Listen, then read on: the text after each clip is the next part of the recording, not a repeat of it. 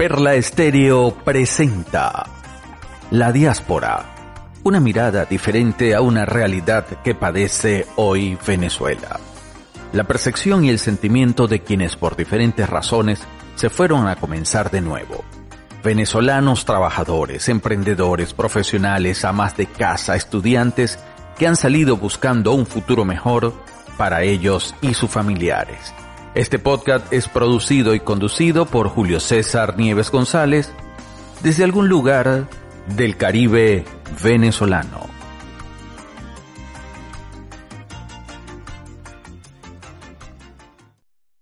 ¿Qué tal? ¿Cómo están? Bienvenidos a este nuevo episodio.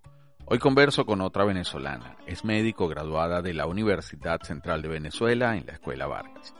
Revisando su perfil descubrí información maravillosa en abril de este año, ella publicó su primer libro para niños titulado La ballena, la luna y las estrellas.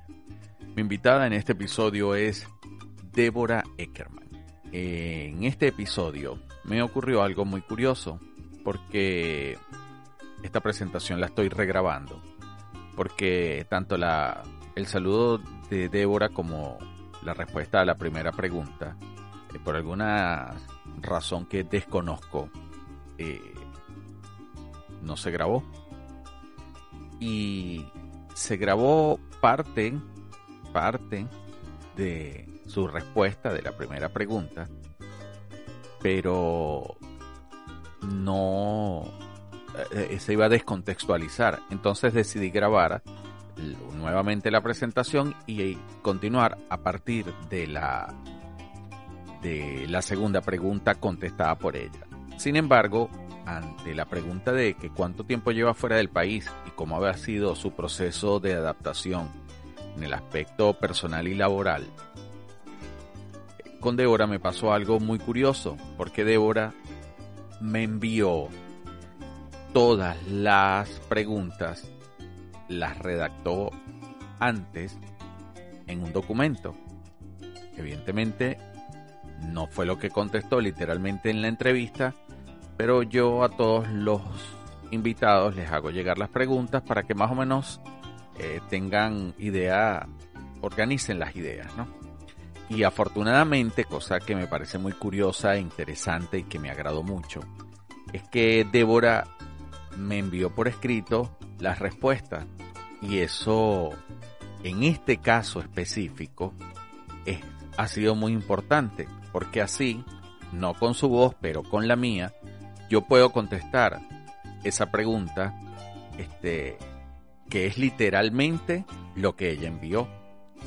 A esta pregunta, ¿cuánto tiempo lleva fuera del país y cómo ha sido el proceso de adaptación en el aspecto personal y laboral? Voy a leer textualmente, dice, tengo fuera del país seis años. El proceso de adaptación, si te soy honesta, al principio no fue difícil, porque cuando llegué a Australia, llegué con la familia de mi expareja que ayudó al proceso de transición entre Venezuela y Australia. Pero cuando nos separamos y me vi sola en Australia por primera vez, sí fue un proceso muy duro, porque por primera vez me tocó hacer muchas cosas por mí misma que no estaba acostumbrada, como vivir en un share house con gente con culturas diferentes a la mía, que a lo mejor tenían diferentes ideas que yo con respecto a lo que era una buena convivencia. Al tiempo conocí a mi esposo actual, que es venezolano, y creo que eso me ha ayudado a que el aspecto personal, ese proceso de migración, haya permanecido estable a pesar de no tener conmigo el resto de mi familia y a mí. En el aspecto laboral, el camino sí fue muchísimo más rocoso. Soy médico graduado de la Universidad Central de Venezuela y hacer la reválida en Australia me tomó tres años por varios motivos. El primero, yo vine a este país con una visa de estudiante, la cual solo me permitía trabajar medio tiempo y entre pagar mi colegio, mi renta y mi visa, me quedaba muy poco dinero para pagar los exámenes de medicina. Para pagar todo eso, trabajé como mesera, limpiando oficinas y de niñera. Además, el último examen de la reválida de medicina en Australia no es un examen fácil y me tocó presentarlo más de una vez ya que no entendía lo que este examen pedía de mí. Gran parte de pasar un examen no es solo saberse la teoría, sino también entender qué es lo que el examen te está pidiendo y precisamente ese examen no es un examen de medicina como tal, es un examen que engloba tanto conocimiento médico como comunicación, empatía. Una vez que logré entender eso y pasé el examen, me tomó un tiempo conseguir trabajo, más o menos siete meses. Obtuve mi primer trabajo de médico en un hospital rural en el que trabajé por dos años. Cuando empecé a trabajar allí, conocí a otros médicos internacionales que habían logrado comenzar a trabajar solo con la mitad de la rivalidad hecha. A lo mejor yo hubiese podido hacer lo mismo y empezar a trabajar como médico antes, pero no sabía. A mí me habían dicho que nadie me iba a contratar sin el título o sin el último examen aprobado. Esta fue su respuesta a la primera pregunta. Bien, ahora sí comienza entonces el podcast con la invitada del día de hoy, que es Débora Eckerman. Ahora le voy a realizar la segunda pregunta. ¿Dónde resides y trabajas actualmente? Eh, yo actualmente trabajo en el, en el Northern Beaches Hospital en Sydney como residente de pediatría. Este, pero cada tres semanas yo viajo a Warrnambool, Victoria, que es donde eh, reside mi esposo, ya que por cuestiones de trabajo él no pudo venirse conmigo a Sydney. Este, pero próximamente él a lo mejor va a poder venir conmigo. Eh, como tú mencionaste Qué bueno. en la introducción,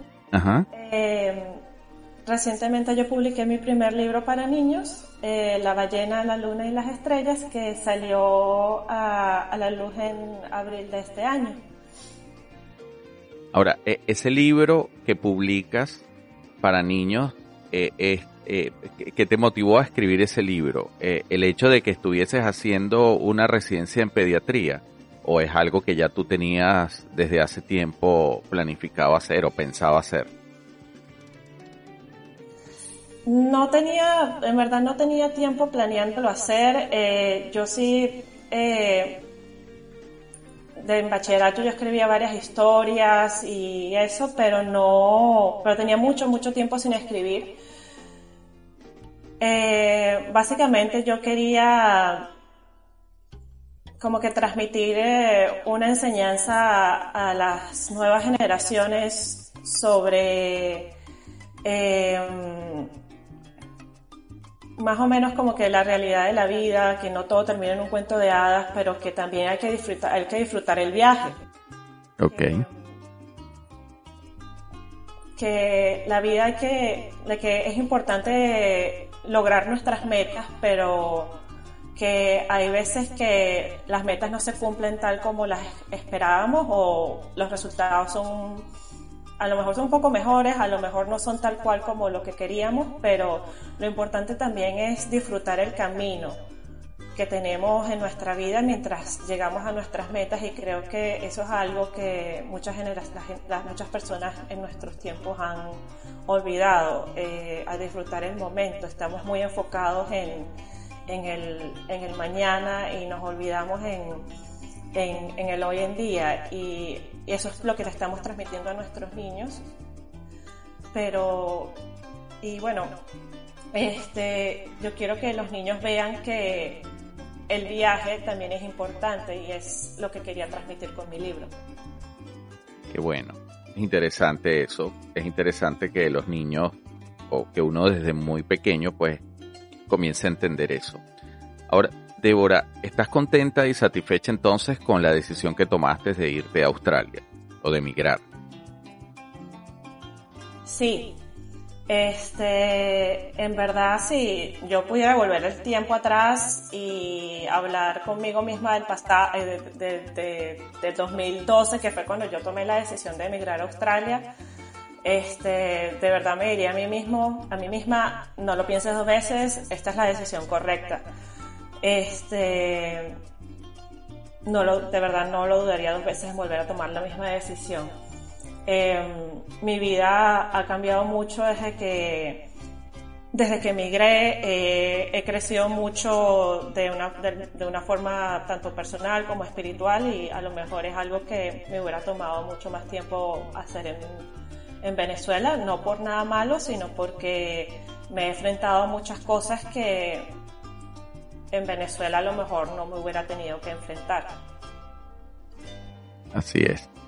¿Puedes mencionar algunas cosas que te gusten del sitio donde vives? No sé, comidas, costumbres, las tradiciones, la ciudad, la vida ahí. Bueno, yo considero que yo básicamente vivo, en dos sitios en este momento al mismo tiempo, en Sydney y en Warrnambool. Eh, lo que me gusta de Sydney es que es una ciudad multicultural donde tú voltees, tú ves a alguien de un sitio diferente. Este, la gente aquí es, no es prejuiciosa, eh, todo el mundo es mente abierta, a nadie le importa cómo te ves, cómo te vistes, lo que hagas, nadie le importa. Este, me encanta que en cualquier lado que tú vayas hay una comida de una parte del mundo diferente. Este, sobre todo comida asiática. Aquí la influencia asiática es muy, muy, muy grande. Eh, sobre todo porque es básicamente lo más cerca que hay de Australia. Este, y bueno, a mí me encanta la comida asiática y cada vez que puedo ir a comer a un restaurante tailandés, bueno, yo siempre digo que sí, comida thai me, fascina. Qué bueno. Eh, lo, otro, lo otro que me gusta de Sydney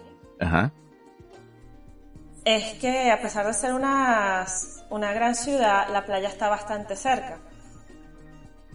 Entonces, a pesar de si uno tiene un día difícil trabajo o un día bastante mm, largo, uno puede de repente ir un momentico a la playa y, pasar un rato ahí. Chévere. Y además nosotros, pues que tenemos eh, que tenemos sangre caribe, pues el mar yo creo que es importante para todos los venezolanos, o por lo menos los que vivimos en la parte norte costera del país. Pues. Entonces creo que es importante a la hora de irse que, el, mar sea un elemento que esté cerca. Sí, que es lo que más me gusta de Warrnambool, por ejemplo. Eh, Warrnambool es un pueblo costero que queda en, el, eh, en la zona rural de Victoria y tiene una de las playas más bonitas de, la, de, esa área. Siguen siendo un poco frías, eh, pues no me meto, pero, eh, um, pero son, son, son bastante bonitas, tiene bastantes lugares para pasear, es un pueblo, pueblo bastante tranquilo, rodeado de naturaleza. Eh, y bueno, siendo el primer lugar en Australia que básicamente me dio una oportunidad como médico y a mi esposo como profesional también, este, siempre va a tener un lugar muy especial para mí en, mi corazón. Débora, desde tu experiencia, ¿qué le recomendarías o sugerirías a quienes han emigrado o piensan hacerlo? Desde tu propia experiencia. Bueno, yo le diría a la gente que, que piensa emigrar, que tome en cuenta que emigrar nunca es fácil, que no lo subestime y que siempre uno tiene que sacrificar algo en orden, en orden para, eh, para, para ganar otra cosa, sea dejar a nuestra familia atrás, este, tener que sacrificar unos años de carrera, este, y quedarse atrás en comparación con nuestros colegas que se graduaron con nosotros, por ejemplo. Este, y que en verdad, bueno, nunca, nunca de verdad es fácil y por lo menos desde el punto, de vista desde de los médicos venezolanos, este, si hay alguno que está pensando en venir para Australia, yo le recomendaría que este, eh, si la situación actual de COVID eh, el país lo permite, yo recomendaría que, este, que presentaran el primer examen en Brasil o en, o en México, lo cual no fue una opción para mí en ese momento porque no se podía cuando yo me vine en el 2014. Okay. Este, pero ahorita el primer examen se puede presentar en esos dos países de Latinoamérica y es algo que puede ayudar a reducir el tiempo sin practicar, porque puedes estudiar mientras sigues practicando medicina en Venezuela, lo cual este, ayuda muchísimo porque para el momento en que vengas a Australia ya tienes pasado el primer examen, solamente tienes que venir a presentar el examen de inglés y puedes empezar a, buscar trabajo con esos dos exámenes. Una vez que consigas tu primer trabajo en Australia, puedes eh, eh, estudiar para pasar el tercer examen. Este, que es algo que yo de verdad no tuve la oportunidad de hacer pero si es posible, eh, conozco muchos médicos brasileños que eso es lo que hacen, igual que muchos médicos en México que hacen eso. Este, pero si es posible para los médicos venezolanos que quieren venir para Australia, esa sería mi recomendación, tratar de presentar el primer examen en Latinoamérica porque ciertamente el tiempo que uno pasa sin practicar limita, o sea, afecta, te afecta cuando vas a buscar trabajo, porque los hospitales se preocupan de que si tú tienes mucho tiempo sin trabajar, eh, el organismo que es como la versión del Ministerio de Salud aquí en Australia, llamado APRA, este, no te va a dar el registro porque tienes mucho tiempo sin trabajar. Porque tienes mucho tiempo inactivo. Eh, Exacto, pero o sea, no es verdad. Yo conozco médicos que tienen siete años sin trabajar, igualito les dan el registro, pero los hospitales se preocupan y piensan que van a invertir mucho dinero en, darte un patrocinio, mucho dinero en, ayudarte en, tener ese registro y al final que se los van a negar, pero hay que, o sea, hay que tratar de, explicarles bien que eso no va a ser así, pero si uno puede evitarse ese, ese, esa discusión, eh, presentando el examen desde, Latino, desde Latinoamérica a lo mejor es un poquito mejor. Qué bueno. Eso es una información que creo que le puede servir a quienes escuchen esto cuando salga.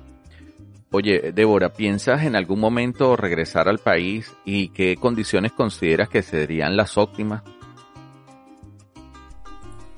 Eh, bueno, por los momentos yo no planeo volver al país. Este, yo creo que las condiciones óptimas para yo poder volver sería que este que haya que haya un cambio eh, que, la, que la situación mejore que, que haya más seguridad que, que, que la escasez mejore. Y ciertamente desde que yo me fui del país yo no he visto que, que las cosas hayan mejorado. Em, más bien han ido peor. Así es. Entonces yo creo que, hasta que yo no vea que esas cosas mejores, yo, yo mejoren, yo no creo que, que considere volver a Venezuela. ¿Cuál consideras que es el mayor aprendizaje que has obtenido hasta el momento en este proceso migratorio? Eh, yo creo que lo que más he aprendido es que si uno de verdad quiere lograr algo, lo hace, no importa la cantidad de obstáculos que te pongan en el camino, este, no importa en lo que tengas que trabajar, este, pero lo importante es no perder el foco. Em, yo me he dado cuenta que hay muchos inmigrantes que vienen, que, que migran a otros lugares y vienen con una idea, pero se pierden el foco porque se quedan en, en, un, en, un, en un sitio de, de confort eh, y, y, les da miedo salir de ahí y, y, no terminan llegando a la meta inicial que, que tenían cuando salieron del país. Este, a veces hay, eh, mi, mi, aprendizaje básicamente ha sido es que a veces hay que salir de, de ese círculo de confort eh, en el que yo misma incluso una vez me vi atrapada, este, para poder lograr lo que queremos. Porque si no, en verdad, eh, la idea inicial se pierde y nunca vamos a lograr nuestras metas. Ahora, ¿tú consideras que esos aprendizajes, los tuyos y de todos los que forman parte de la diáspora en general, si mañana hipotéticamente pudiesen regresar, ¿tú crees que contribuirían al mejoramiento de nuestra sociedad y al desarrollo del país?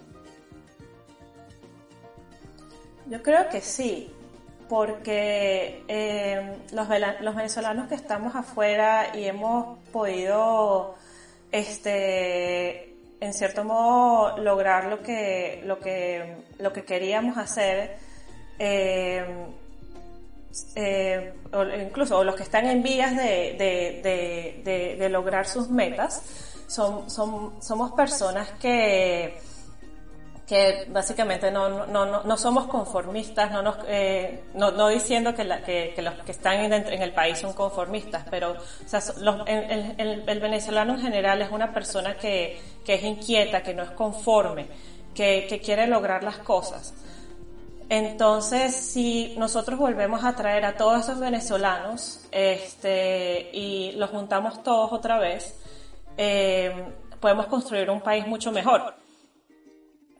Este, también porque estas personas que están afuera han podido eh, recibir este, influencia de personas que eh, tienen una visión de las cosas que es distinta a, la, a las que, a la que, en, en, que tenemos en Venezuela, tienen una idea cultural distinta que puede ayudar de repente a, a, a potenciar el país de otra manera.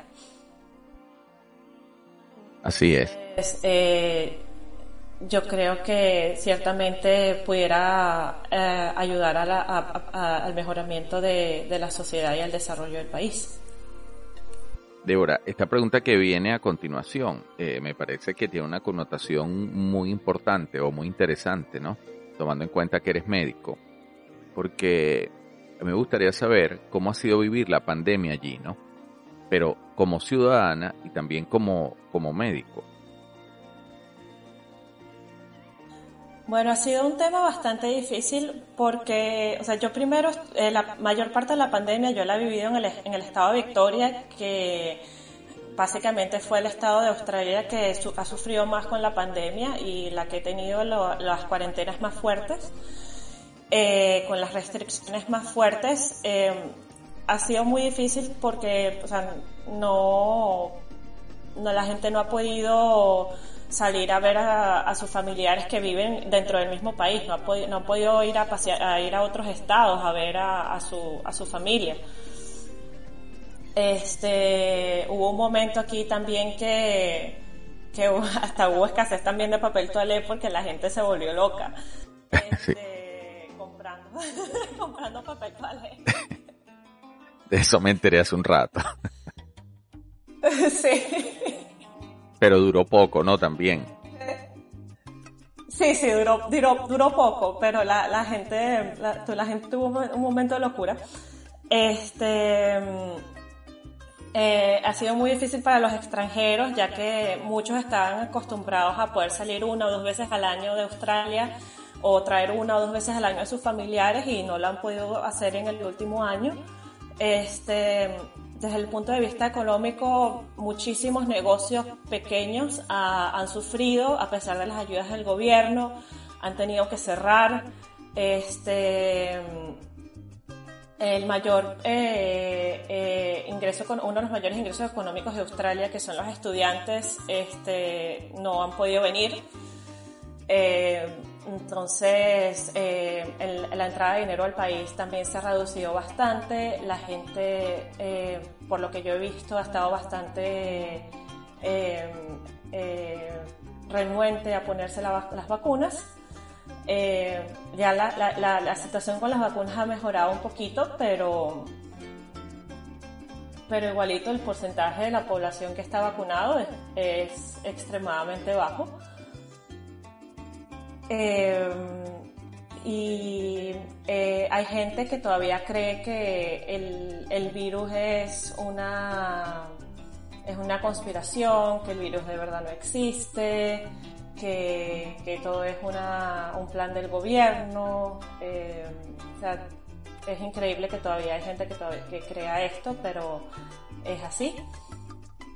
Eh, como médico, eh, yo tuve suerte de que en el hospital donde yo estaba no hubo muchos casos, pero ha sido, fue bastante, fue bastante fuerte todas las medidas que, que tuvimos que tomar inicialmente cuando no había ningún protocolo, no sabíamos qué hacer, no, o sea, era, fue como un momento de pánico porque teníamos pacientes que eran sospechosos, no teníamos ningún, ningún examen que hacerles, eh, solamente básicamente pedirles que hagan cuarentena y a la buena de Dios nos contagiamos, no nos contagiamos, no sabíamos.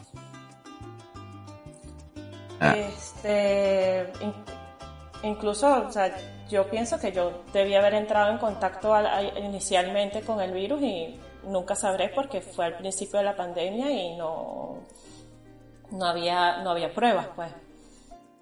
Pero en algún momento de, eh, desarrollaste alguno de los síntomas, o sea, sentiste que, que pudiste haber pasado la enfermedad. Sí. Eh, sí, yo hubo un momento, ese, en ese primer encuentro, yo entré en contacto con un paciente que vino directamente de China. Ah, ok. El paciente tenía dolor de garganta, tos, y en ese momento no había protocolos, no había nada. A mí me dio dolor de garganta, me dio tos y todo. Eh, no había protocolos, no había nada, no podíamos hacer, no nos podíamos hacer test. Eh, en ese momento probablemente un montón de gente se, o sea, un montón de gente debe haber entrado en contacto con el virus porque también hay muchos, muchas personas que vienen desde China. En ese momento Australia no había cerrado las fronteras. Ah, ok. Eh, lo cual también por lo menos, eh, eso fue más o menos en febrero del año pasado, eso, eso ocasionó un poco de pánico. Eh, y pero poco a poco la gente fue olvidándose del virus, al punto que ya para enero de este año había sitios aquí en Australia donde era como que el, virus nunca existió la distancia social básicamente no existía, pero ahorita hubo una, una un outbreak eh, del virus y ya la gente como que se volvió a acordar. Y incluso están buscando vacunarse. Bueno. Pero ha sido un proceso bastante largo. Eh. Sí, sí. Eh, el, bueno, ha sido realmente un proceso complejo para todo el mundo, creo yo. Eh, en, en, los diferentes países, ¿no? Sí, eh, Hoy veía... Australia no se ha vivido tan, tan horrible como en otros lados. No, no ha sido tan horrible como en Sudamérica, como en Estados Unidos o en España. Y yo creo que eso ha sido gracias a que eh, Australia es una isla continente y podemos cerrar las fronteras mucho más fácil. Exacto, exacto, es más fácil cerrarla. Débora, ¿hay alguna anécdota que quieras compartir de tu vida allí? Eh, bueno, no es una anécdota de mi vida como tal, pero han sido, o sea, creo que han sido comentarios que, que me, me, han hecho, eh, que yo creo que, han, que son bastante alentadores para, para, para, la, para los médicos venezolanos en general. Y es que en, en, los tres hospitales donde yo he trabajado aquí en Australia, donde también han trabajado otros médicos venezolanos, este, en todos lados me han dicho que la calidad de los médicos venezolanos es impresionante, que si conozco algún otro médico venezolano que está buscando trabajo, que, que lo recomiende, que, que, le diga que aplique. Este, aquí en Australia de verdad les encantan los médicos venezolanos, les, les, gusta cómo practicamos, les gusta este, nuestra ética de trabajo y la manera en que nos desenvolvemos. Y bueno, pienso que eso es algo que a, los radioyentes les, les gustaría escuchar. Pues. Qué bueno, eso, eso es excelente. Habla muy bien de la formación que, que, ustedes tienen aquí, pues de las universidades venezolanas y de esa donde tú saliste específicamente y todas, pues. ¿Hay alguna canción, ya estamos llegando al final de la entrevista, ¿hay alguna canción que te conecte con Venezuela? Sí, este, la canción titulada Venezuela por Pablo Herrera Ibas y José Luis Armantero Sánchez. Te conecta cuando la escuchas. Sí, es como que, o sea, yo escucho esa canción y me, me transporto, es, incluso hasta lloro un poquito. Eh, es, como que me llega al alma esa canción. E incluso cuando, cuando yo cuidaba niños, yo les, yo les ponía esa canción a los, a los, a los niños que yo cuidaba y eh, era un, sentimiento bastante bonito cuando eh, los escuchaba tarareándola. Eh, me, ponía muy feliz. Qué chévere. Débora, muchísimas gracias por haber tomado un tiempo para participar conmigo en el podcast. Eh, este, estoy, estoy muy agradecido pues que hayas aceptado la invitación. Ha sido realmente un placer conversar contigo. Y bueno, si, si tienes algunas palabras finales con las que quieras concluir, este, puedes hacerlo. Em, no, solamente quiero decir este, muchas gracias por haberme invitado, muchas gracias a todas las personas que escucharon el podcast today, el, el, el podcast el día de hoy y este, espero que les haya gustado. Bien, muchísimas gracias, Débora. Y de mi parte será entonces hasta una próxima oportunidad cuando nuevamente estaré conversando con otro de los venezolanos que está haciendo grandes cosas como Débora en la diáspora.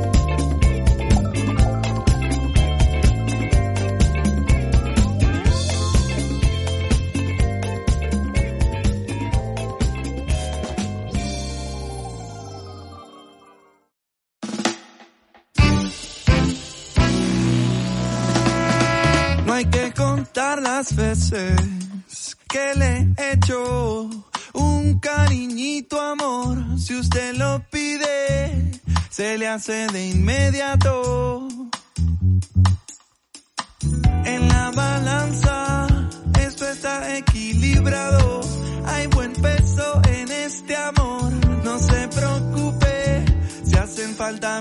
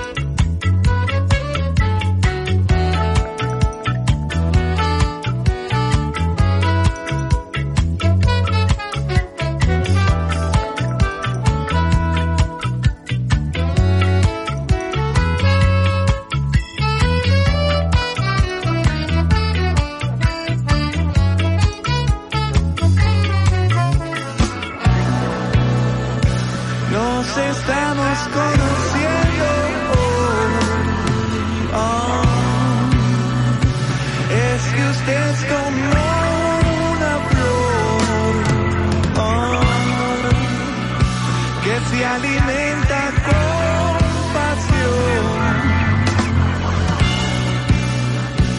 y no necesita volver. Véngase, mi amor, no lo aguante más, que esta relación da para mucho más véngase mi amor, no lo aguante más. Si siente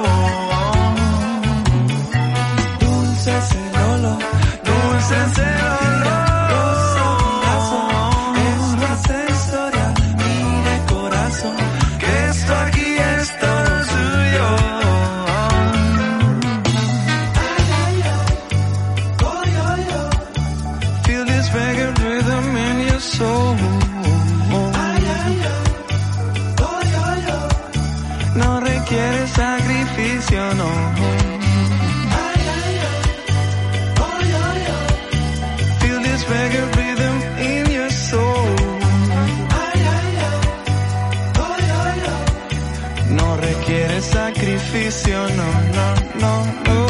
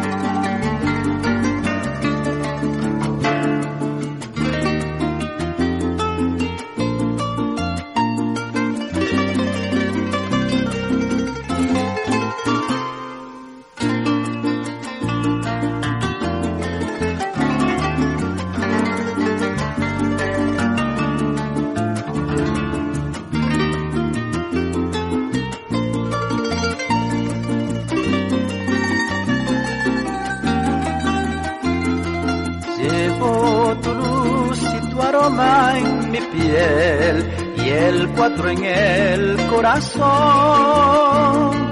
Llevo en mi sangre la espuma del mar y tu horizonte en mis ojos. No envidio el vuelo ni el nido al turpial, soy como el viento en la mies. Siento el Caribe como una mujer, soy así, ¿qué voy a hacer? Soy desierto, selva, nieve y volcán, y el andar de una estela del rumor del llano en una canción que me desvela. La mujer ser corazón, fuego y escuela, con la piel tostada como una flor de Venezuela.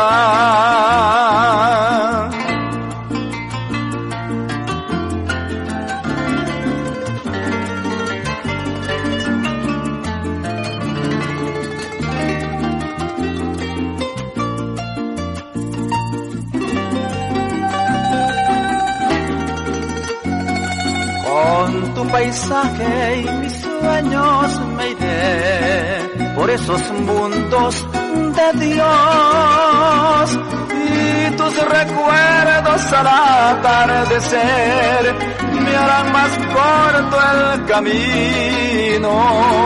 Entre tus playas quedó mi niñez, tendida al viento y al sol. Esa nostalgia que sube a mi voz sin querer se hizo canción. De los montes quiero la inmensidad y del río la acuarela y de ti los hijos que sembrarán nuevas estrellas. Y si un tengo que naufragar y el tifón rompe mis velas, enterrada en mi cuerpo cerca del mar